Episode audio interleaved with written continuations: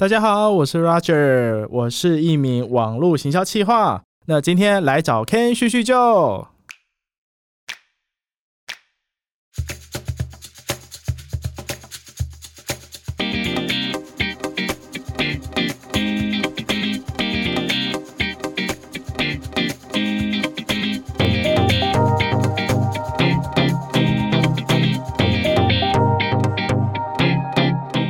欢迎收听《谁来叙叙旧》，我是阿 Ken。节目开播到现在已经两个多月的时间了。呃，阿 Ken 呢，透过每一次的录制过程，也在不断的尝试节目呈现的样貌。首先呢，先谢谢听过《谁来叙叙旧》的序友们，你们的回馈跟反应都让我更了解这个节目存在的样貌跟你们的想象。像是每次节目在上架之前呢，我都会先把音档传给我的好朋友欧文听，他就会告诉我说，他就会先听一次音档之后，等节目上架，因为我节目时间是每个礼拜四的晚上六点上线，他就会骑着机车回家路上再听一次。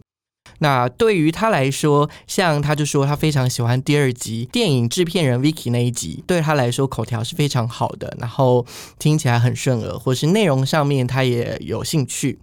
再来另外一个就是第四集广播主持人小嗨的那一集，他给我的感觉是说，因为就是我跟小嗨认识非常非常久，所以讲话之间就是很流畅，更多的是一种日常的感觉。那借由这样的机会呢，我也来回应一下，就是呃大家对于节目的一些留言跟看法。留言最多的呢是在第四集，就是广播主持人小嗨那一集。其中呢，有我们大一的时候的导师，也是我的神，就是灿烂时光会客室的主持人管中祥老师。那他就在呃留言上面就写说：“好巧哦，主持人跟来宾刚好都跟我认识诶。”那谢谢我的神。还有一个朋友就是用呃写了一百分，然后写了好听。那对于好听这一件事情呢，呃，我在广播那些事的那一集，呃，有一组 podcaster，他们也给了“好听”两个字的一个留言，就是土豆人跟尹亚辉。那呃，对我来说就是蛮蛮鼓励的，因为土豆人是我在电台实习的时候认识的主持人。那他们的节目的名称就是土豆人跟尹亚辉，土豆林噶尹亚辉。互你看到开发结子的美丽。如果想要学习台语，或是听听看，哎，怎么用台语来讲故事的，欢迎来听听看那个偷岛林卡伊亚辉的节目。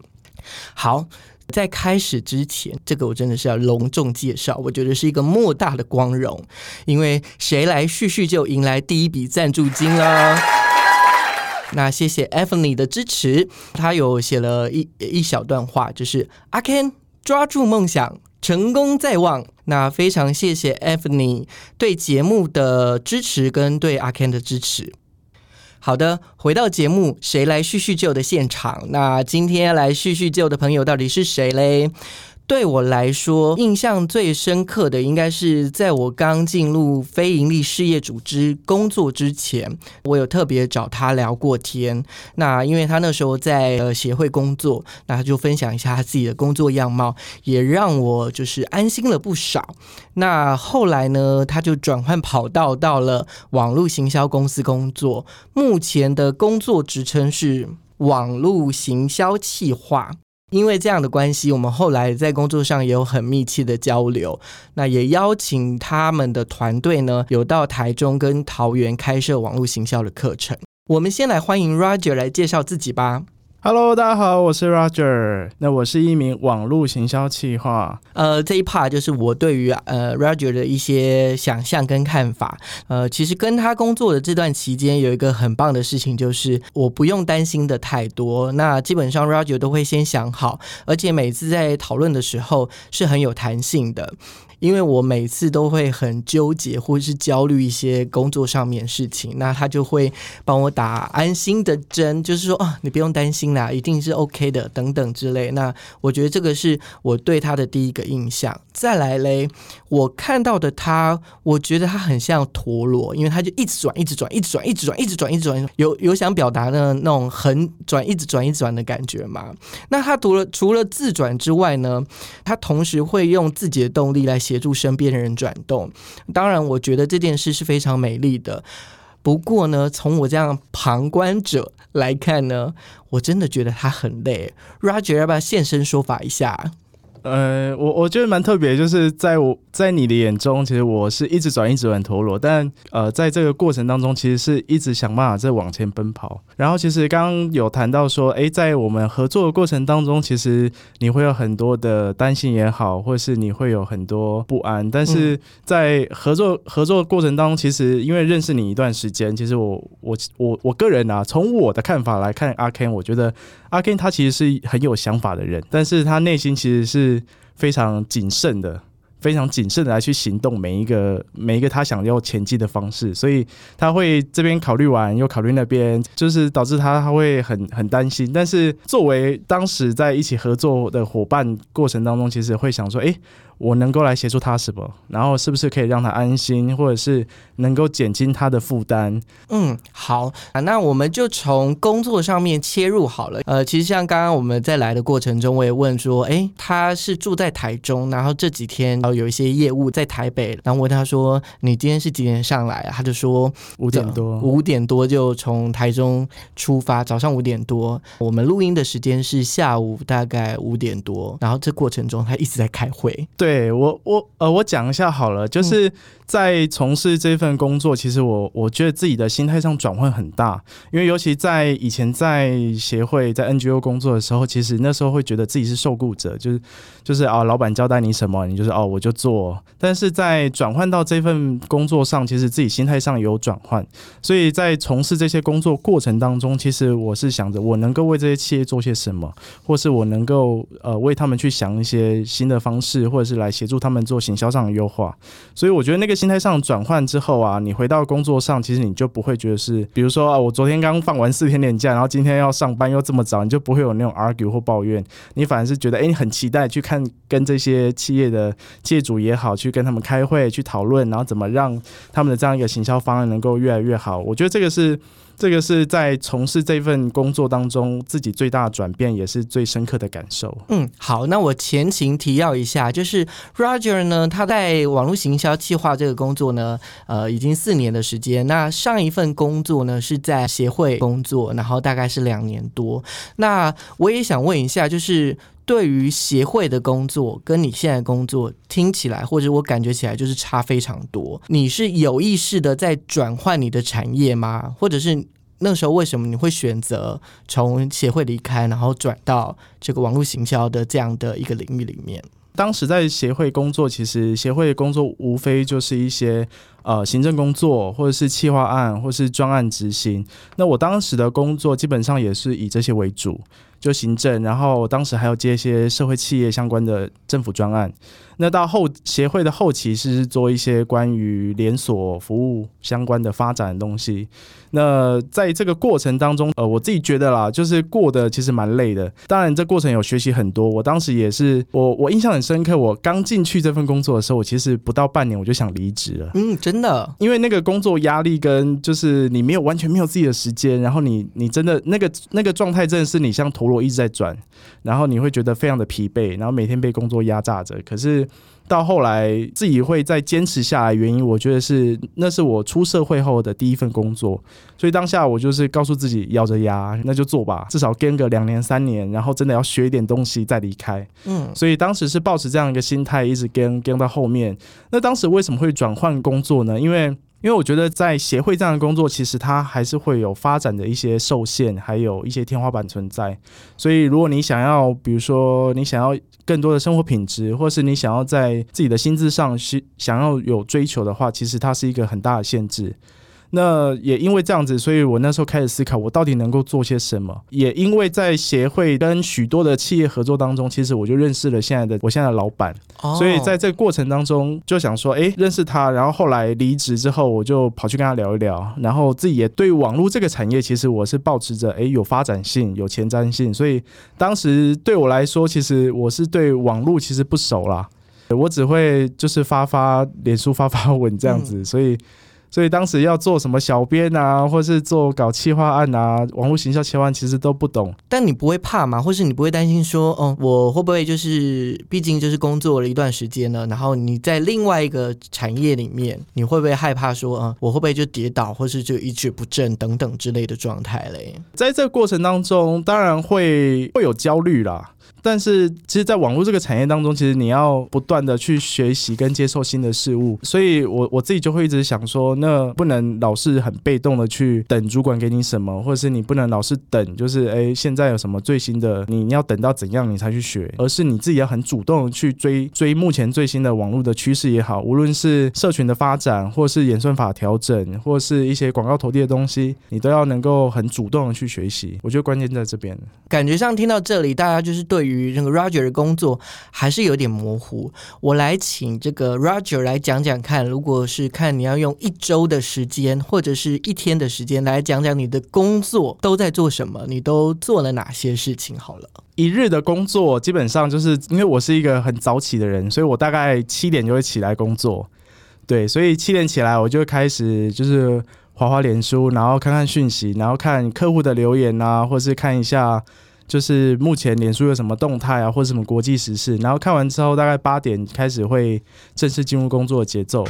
我每天都会设定好我在每个企业，就是因为我有很多不同企业的客户嘛，所以每个客户的进度我就是会把它做好规划，就。就前一天会先做好明天要做什么，那我就按照我原本的规划去做，那就一项一项把它处理掉。那内容当然有包含一些，比如说可能要去协助回复脸书上的一些呃粉丝专业的问题，或者是协助客户去拟定一些形象企划或是文案，那甚至也有一些要去协助做影片的确认或剪辑。经过这些之后，然后呃，如果这过程当中如果有什么问题的话，会再跟主管或者跟同事或跟客户来做协调跟沟通。那基本上一天的时间大概是这样，我一天工作时间基本上不会不会是连续着啦，我可能会比如说早上我会把早上把重点工作都完成在早上。那下午或晚上的时候会做一些比较不需要用到大脑的时间，就是我可能就要看影片，然后我只要修字幕，或是我剪剪一些内容做调整，大概是这样一个状态。嗯，所以呃，刚刚这样听起来就是要有小编的这个工作，然后也要剪影片，对，也要想影片的企划，对，然后也要拍摄，要，然后也要后置，连字幕都要自己来。对，你你现在手上最多一次手上有几个客户？最多手上我自己手上最多好像有六个，六个窗口对着你。是，你能回想一下那段时间你有生活吗？那一段时间比较没有生活。嗯，对，那段时间会真的会比较压缩，但是我觉得那个也不会是一个长期的状态啦，因为有些客户可能是专案类型的，然后有些客户大概可能。我们合约结束就没有再续签，所以所以所以每一个客户状态不太一样，但同时在那个状态之下，其实是会蛮惊的啦。但是但是我觉得就跟一开始前面讲的，就是当你心态调整的时候，你不会觉得说哦每天被压榨的很累，你反而是会想说，那我我能够做什么？What can I do？然后我尽可能的做，然后如果能够真的帮助到他们，或者是也因为我可能会。有协助到他，然后看到他的成长，其实我也会很开心。这样，刚刚有讲说你大概一次要面对六个客户嘛？你有没有碰过难搞的客户或是难搞的状态？这个有啊，这个其实蛮多的。嗯，呃，我讲我自己觉得比较困难的是这样，因为因为我们面对的我们公司比较特别，我们面对都是属于中小企业的客户，他们其实是台湾很重要的一群的经济发展很重要的命脉嘛。那但是他们其实拥有的行销资源其实是最少的，因为他们不可能像一般的大公司，我可能砸钱找行销团队，或是找广告，或是找设计等等，所以他们其实是非常的辛苦，什么都要自己来，对，必须要自己来，然后他们也没办法去养自己的行销的人员或小编等等，所以在这个过程当中，最困难的是会是在前期跟客户的沟通、观念沟通上，会需要花很大的。功夫跟时间，嗯，那你可以随便讲一个，就是真实的案例，或者是你们沟通到底就是有多难沟通，或者是他既然要找你来了，可是又没办法沟通的那这样的状态。因为其实印象深刻蛮多的。然后我讲一个，就是他是某一家烘焙业的这样，然后就不讲名字了。那那个这个老板也很特别，他其实我们是在课程上认识这位老板，然后在跟他沟通过程当中，其实呃他自己的想法很重，因为中小企业的老板通常就是因为什么都要自己来，所以对他而言，就是他要放下他自我自我原先的成见跟想法，其实是一件很困难的事情。所以你在沟通过程当中，你要不断的跟他来回一直讲，然后跟他讲说，哎，我们现在最新的行销方式可能要用什么方式，或是针对他现在的整个企业的状况要怎么去来调整，或者是安排预算广告等等，都要来回沟通很多次很多次。这个过程当中，他才才愿意说啊，好，那来先试试看好了，让步一点点。对，可是可是在这个过程当中，你你会投入更多的时间跟精力，你会发现，就是因为我们我们其实更希望可以。相对的时间精力可以帮助到更多的中小企业，所以。后来我们合作一段时间没有再合作了，那他后面也因为他自己真的是想法没有转过来，到后面他企业也收掉了。这样看到那个新闻的时候，我其实也觉得啊，哇，怎么会这样子？所以其实，在跟客户上面，当然如果说沟通上面可以很快的达到一个共识之后，你花的时间也不用那么多，事情也可以比较精准的进行。呃，还有一个就是是在我们就是一起工作的那个过程中，就是有一个学员他做。去澳洲打工的哦，对的这个，没错没错。然后就是因为当老师的过程中，然后认识这样的一个团队，然后后来你们就有一些发展，而且你还去了澳洲几趟，对不对？可以来聊聊这个部分吗？可以啊，可以啊。不过聊这之前，我要先非常感谢 Ken，就是真的没有，应该说真的没有没有去当老师的话，我应该也不会有这样机会去到澳洲，然后也不就是不会认识到这个这个同学这样。呃，在那一次课程当中遇到这一位同学，我觉得也是很有缘分啊。然后因为那时候其实我没有多想哎，我我其实我就后来我们课程之后大概过了半年吧，然后后来有一天就聊天，然后就跟他聊聊聊，我我就问他说，哎，因为因为他现在在做那个澳洲度假打工交换，然后等等，他需要业务上的推广，那我就说，那这样好了，我们来打工换宿好了，那我我出我的技术，我来帮你拍影片，然后那你帮我出那个机加酒这样。对，所以也因为这样，他也二话不说说好，没有问题，那就去吧。然后没多久就真的去了，然后就真的一去就去了，我去了几趟，去了四趟。诶，他后来后来他有跟我回应说，尤其他到学校去做招生的时候，其实老师们啊，或者是同学看到那些影片，其实都是想要赶快来报名这样子。对，所以我就我我我我虽然不在现场啦，但是我听他分享的时候，我可以感受到他就是那种开心跟那样的情绪，然后我也为他感到开心，又很也很开心自己能够去帮助到他。大家应该就是可以听得出 Roger 他的一个。或者是我自己的感觉他就是他觉得一种互信或者是互利的感觉，就是哦，我可能可以多出一点，那我也希望你有一些想要发展的方向，然后我们一起去达成，然后运用最少的呃沟通的精力，然后去达成最好的状态。那呃，我们回到就是重新思考自己状态，就是。工作的时间跟非工作的时间比例百分之百，你现在目前的比例是多少对多少？现在嘛，你说工作跟生活的比例，目前的话，我觉得比较好诶，六十四十，六十工作，生活四十。真的？这呃这两年有特别去自己自己有意识到这件事情，然后有好好的去去调整这样。所以之前的状态大概最严重的，最严重是在前一份工作比较严重，前份工作基本上就到九十吧。九十十这样，所以换工作是是是很好的一个一个转换。当时换工作其实很重要的考量也是这个。就是也希望能够多一点自己的时间，因为因为我们公司做行销公司嘛，所以呃，应该说我们的老板他比较他比较 free，所以他没有强硬我们每天一定要待在公司，所以我们比较可以去弹性规划自己的时间安排。但相对就是呃自己的一些时间管理也好，自主管理要相对的够这样，所以我比较能够去自己安排自己的时间，所以。只要我每天就是把自己该完成的部分，或是该确认好的，能够确认好，然后让客户放心最重要，因为客户放心，老板就放心了。这样，嗯嗯，好。那你刚刚有说，就是呃，百分之六十是工作，百分之四十是自己的生活或者是日常的时间。但是呢，他这个百分之四十的时间也是排的很满吧？对不对？对，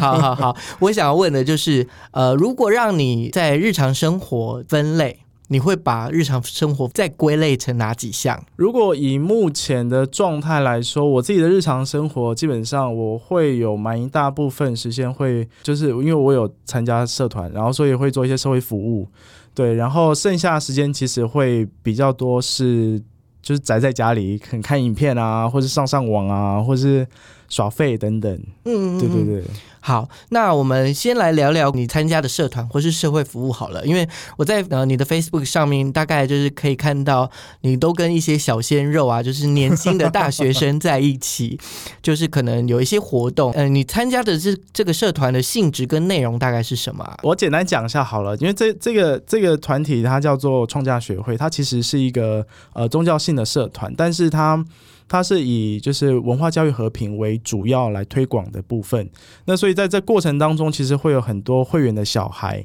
那我自己是从学生时代就开始参加，所以在这过程当中，其实我以前是一个不敢讲话，就是非常害羞，然后又很避俗，然后没什么朋友的人。但是也因为在这个过程当中，我自自自己就是能够找到一个舞台，甚至找到自己的自信。这几年过去之后，我觉得，哎，我好像应该可以做点什么事情。所以，我所以当面对这些会员的小孩的时候，我觉得，哎，我应该要站出来，来去帮助他们，来回馈自己这样的一个过去被帮助的这样一个部分。那你们都做哪些活动啊？其实活动类型蛮多的诶，因为它它基本上呃简单来说啦，就是有分组织对内的活动，然后还有对外的活动。组织对内活动基本上就是一些呃原呃原有的一些宗教比较比较宗教性的活动，那这个部分我就不讲。但是在对外活动其实做了很多，比如说艺文展等等啊，或者是呃还有做一些。呃，之前还有做过一些，我举例好了，像今年本来要推那个 SDGs 的展览，那这个就是联合国发展目标，其实很重要的一块。那它会结合联合国这些内容来去来去推动，那我们就会结合大学生力量进来做导览，然后做介绍等等，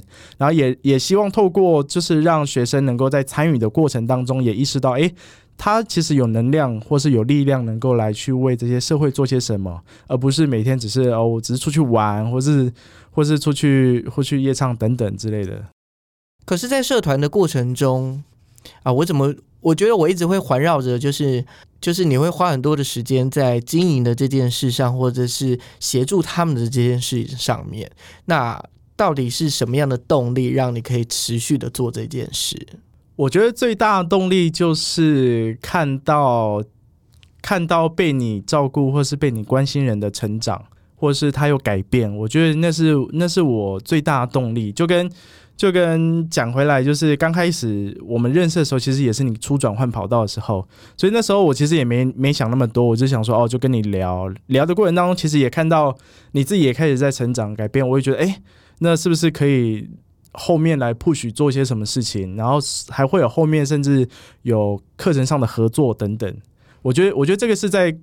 自己看到那个过程的转变啊，然后去找到这样的一个呃，你要讲成就感也好，或者是你找到这样的一个可以让你持续来做这件事的动力。嗯。好，那除了这个刚刚说的这个社团这一块，还有另外一块就是经营粉丝专业或者是 YouTube 这一块。我觉得我也想跟他聊，就是上一次我大概是四月多的时候吧，大概四五月的时候，我们有碰过一次面。对。然后那次我就问他一个问题，说：“哎，你这样做了 YouTuber 的时间大概也两年，两年的时间，对不对？然后可能有一百多部的影片。然后我就说，那你会不会在意那个就是点阅率啊？”或者是啊，就是有人留言的这些事情嘛？哎，我必 必须得说，我我觉得啦，只要只要你有在做经营这件事情，其实你内心还是会小小的 care 啦。我相信你在做 podcast 也是一样，你会想说，哎，到底有多少人听？我觉得那个那个还是会有，但是但是我一直我我我一直来去回想自己的当初要拍影片这件事情初衷啊，其实。讲到这件事情，其实我要非常感谢 Ken，因为也因为感谢我，不要一直感谢我，真的啦，真的啦，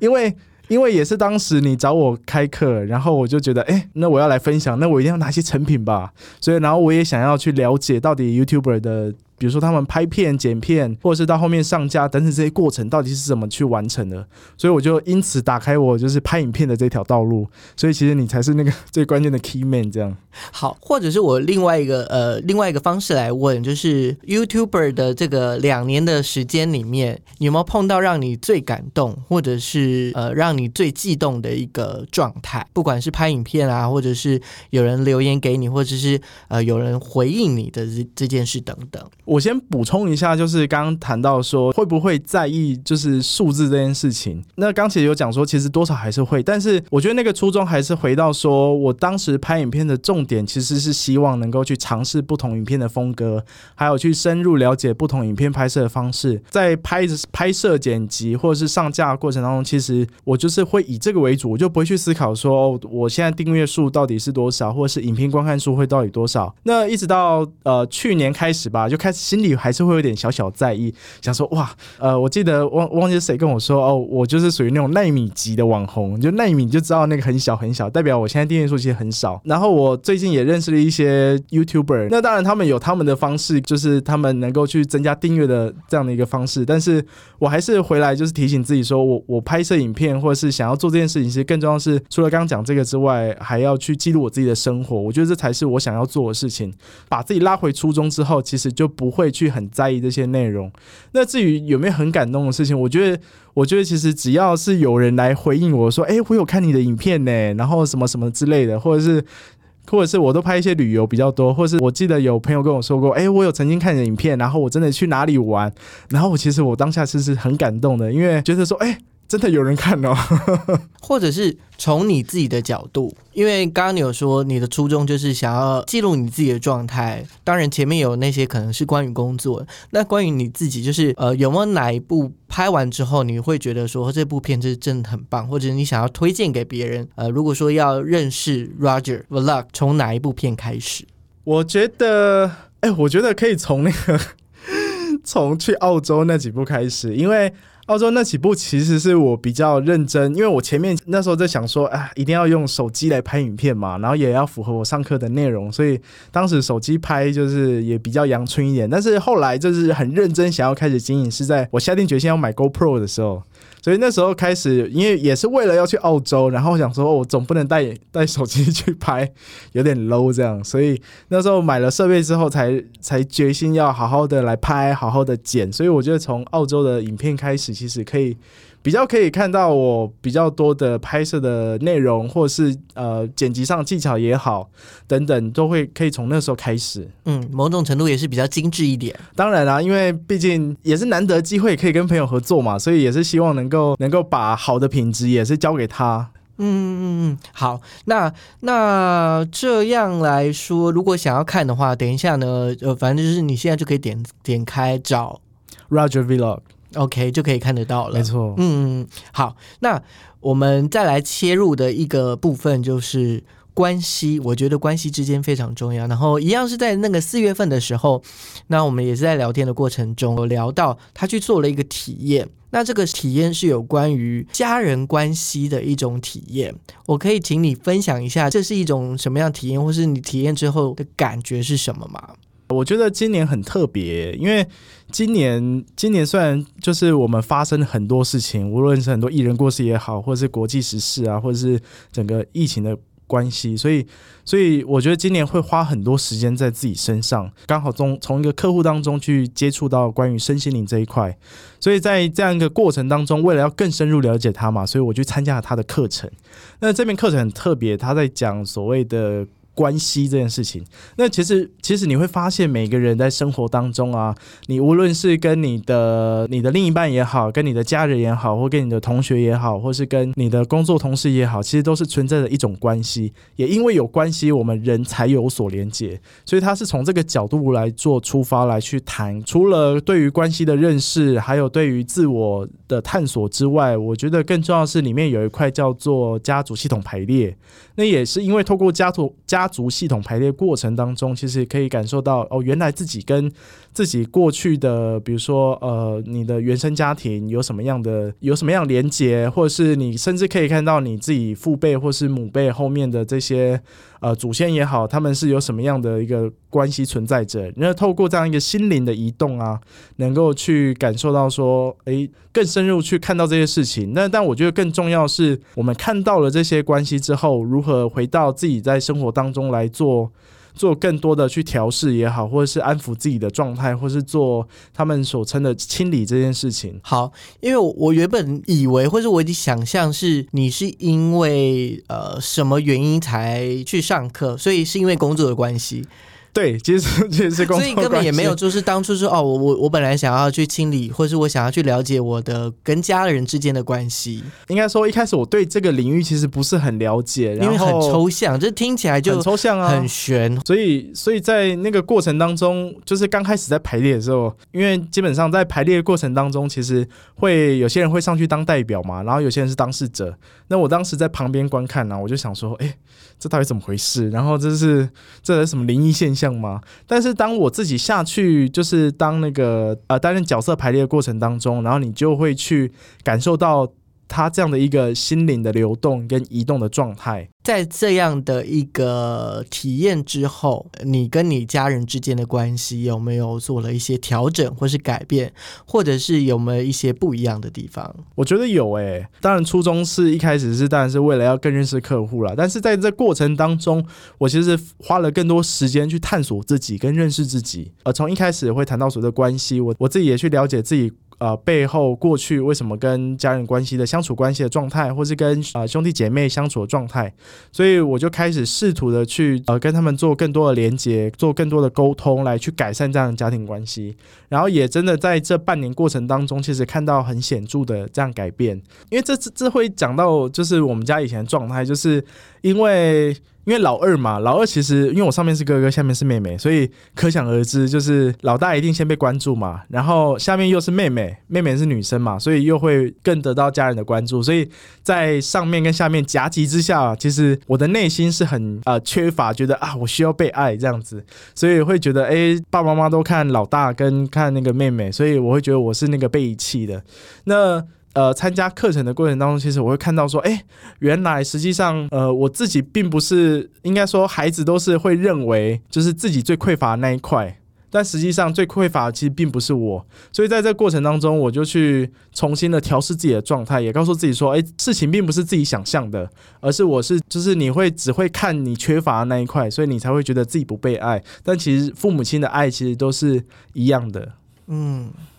呃，我讲一个好了啦，就是前两周，其实我妹才跟我说，可能是我无心讲的一句话啦。我就讲说，因为我会觉得，就是有了妹妹之后，我觉得我有点失势，然后不被家人所关注，所以我那时候觉得啊，妹妹可能是多余的，然后我好像不经意跟她讲这句话，当下可能只是小孩子一种感受而已，但是这这这句话其实对于妹妹影响其实蛮大，所以造成就是我跟妹妹之间其实。都不会太亲密，就就是可能只有平常的联系而已。对，所以他告诉我这件事情，我也很诚恳的跟他道歉。我说我真的并不是有意要去讲这些，那我自己也也愿意去面对这些，就是我讲过的话，还有对他造成的伤害。那我们后来也是好好的去和解，跟好好的去安抚彼此的这样一个情绪。也因为自己愿意去做这些事情，其实那个整个兄弟姐妹的关系是改变蛮多的。嗯，好，接下来这一段可能不会剪进去，但是我也想要问。通常我会在呃录音前，我就会先跟我的朋友先问说，哎，在这个提纲里面，你们什么地方是特别不想被问到的，或是不想聊的？那 Roger 他有有讲了一下，就是不太想要聊关于感情这一件事情。我我我试着从旁边切入，对于于你来说，感情这件事，或是爱情这件事，对你的价值是什么？呃，这样这样子讲好了，就是我觉得也是跟以前的状态有关吧。就是以前会觉得自己不配得到爱吧，所以对于爱情来说，会当然会渴求，会有希望，会有憧憧憬或是想象。但是我印象很深刻，一直到。到哪里？呃，到我大学的时候，那时候被劈腿了。我我那时候其实对于爱情这件事情是很死心的。我会觉得说，为什么要有劈腿这件事情？就是你分开就算了，既然是劈腿，我我觉得当时的我没办法接受。而而且这件事情也是我。今年有好好去整理自己的时候，我才意识到这件事情，我才意识到哦，原来当时这件事情在我内心其实是有这样的一个潜意识，或者是对我影响是这么大的，所以我对于爱情其实是有点害怕的。所以在之后所遇到的爱情，其实都不就是不没办法很认真的去经营，然后当然就会以工作为主，你会觉得自己的重心就放在工作好了，但是。因为你会害怕失去，你会害怕被受伤。我觉得这个是这个是在前景，就是在在以前会会有这样一个状态了。嗯嗯嗯嗯，所以有伤害，就是因为有期待，所以有伤害。所以你想象中或是你期待中的爱情的样子，大概是怎么样呢？以前的话，以前当然就是会比较梦幻跟美好嘛。当然是现在啊，而且你现在的状态啊，现在状态。呃，现在其实我会觉得，只有两个人相处在一起，然后可以一起生活，然后一起分享彼此，我觉得这么简单就好了。我觉得越简单越是越越棒的那种感觉。嗯，对，就不会现在不会有太多的奢望，说哦一定要怎么样怎么样怎样。我觉得现在就是哦有有稳定的对象相处，然后能够好好的过生活，然后彼此家人都可以接受，我觉得这件事情就非常棒了。好，那。那呃，如果从你的角度，就是在最近可能夜深人人静啊，或者是只有你一个人的时候，你有没有在想，有没有想象哪些议题啊，或者是呃，你不断思考的事情？如果如果是以今年来说，就是刚其实讲，因为今年今年开始比较花比较多时间在探索自己嘛，所以我在自己独处的时候，其实会去想说，那到底比如说，哎，生命意义是什么，或是。或是哦，我今天做这样的决定对吗？或是或是会去想说，那我要如何好好的吃饭，或是好好的睡觉这件事情，我觉得越是简单的事情越是困难，所以我会去，我我就是我自己最近一个人的时候会会想一些这些事情啊。那对你来说，生命的意义是什么呢？这件事情我也还在还在思考，或者是你想到哪里？我觉得没有，嗯。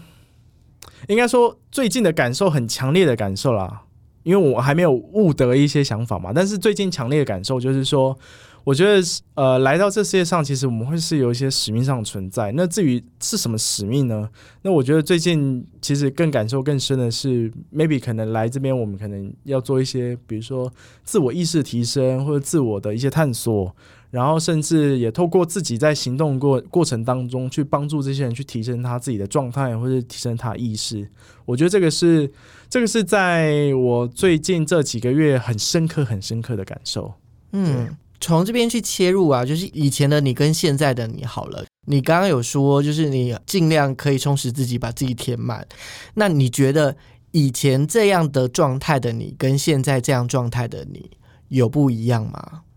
哦，当然不一样啊，因为我觉得，我觉得这是一个过程，就是我们一定会经历过以前很瞎忙的时候，就是啊，你好像你什么都要做，然后你什么都要处理，可是实际上自己是在空转的一个状态。也因为自己经历过那个空转的状态之后，我才会觉知或是意识到说，哎，我想要做改变这件事情。嗯，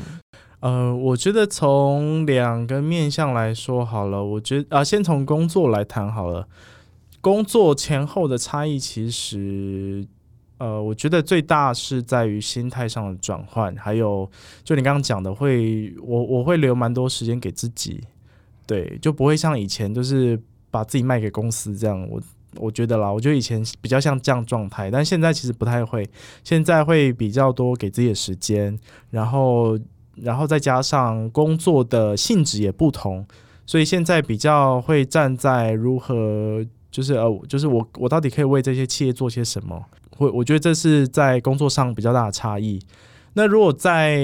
其他的部分，生活也好，或是在比如说刚刚讲到一些社团服务也好，我觉得是差别在于现在更清楚自己在干嘛。对，以前就是以前可能会觉得啊，别人叫我帮忙什么我就帮忙，或者是能够协助什么就协助什么。但是现在会有意识的去做这件事情，我会知道说，我现在做的这件事情，比如说啊，我我可能去找某一位大学生跟他聊天，然后去倾听他的烦恼。那在这过程当中，我就会想说，那我到底可以怎么去协助他，或者是给他一些小小的建议，或者是就是陪伴他来走过他可能现在比如说他遇到失恋也好，或是遇到找不到工作等等。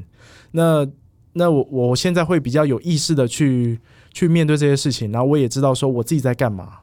我觉得差别在这边。嗯哼嗯哼，好，那呃，再来就是呃，你刚刚有讲到工作跟生活的比例，现在是六十比四十嘛？对。那这是你期待，或者是你最好的状态，或者是你有没有比较想要的生活的比例，就是工作跟生活之间的比例？目前的状态其实还不错，对，因为我发现我是一个闲不太下来的人。所以我觉得目前就是当然忙忙归忙，但是还是有自己的时间。我觉得这样状态蛮好的。然后今年我觉得今年就差在不能出国吧，不然其实其他的部分我觉得都还蛮 balance 的。嗯，听起来就是感觉是很好，就是没有像我想象中的 Roger 的那种没有给自己时间休息或是面对自己的状态。好，那我们接下来就是最后一段这个工商服务时间啦。那我们就请呃 Roger 可以来讲讲看，有关于你自己想要呃分享的，或是想要推广的事情。好啊，那我我其实还是想跟大家分享我的频道。那大家可以在 YouTube 上面可以搜寻 Roger Vlog，在频道里面啊，其实。虽然说现在啊拍了蛮多影片，但我觉得更重要是在这过程当中，其实有很多值得大家去去去深入去了解。比如说一些行销的小常识啊、小知识，或者一些小做法。呃，我我里面有介绍一些，比如说旅游比较有趣的，比如说去澳洲也好，或者是去到台湾各县市啊，甚至有去日本啊等等。那这个过程当中，其实也想让大家认识 Roger，就是我自己这样的一个样子。那大家也可以透过影片来更认识了解我。嗯，好。今天呢，呃，非常谢谢 Roger，就是到我们节目的现场，然后包含就是 Roger 就一直感谢我，就我我讲的都有点害羞，真的很感谢，好不好？然后也听了这个 Roger 他分享他自己在行销计划工作的部分，然后包含他自己的生活状态，呃，或者是他也觉得说他闲不下来，我就是要一直一直不断的往前走，也许给人家一些协助，对他来讲就是一种成就感。那我也希望说。呃，Roger 可以秉持的这样，就是属于 Roger 的生活，属于 Roger 的态度跟价值，可以一直往前走。如果想要就是更了解 Roger，也可以订阅一下他的 YouTube Roger Verlag，然后也可以看到他更多的样子。那今天的节目就到这里，我们期待下一次的见面喽，拜拜。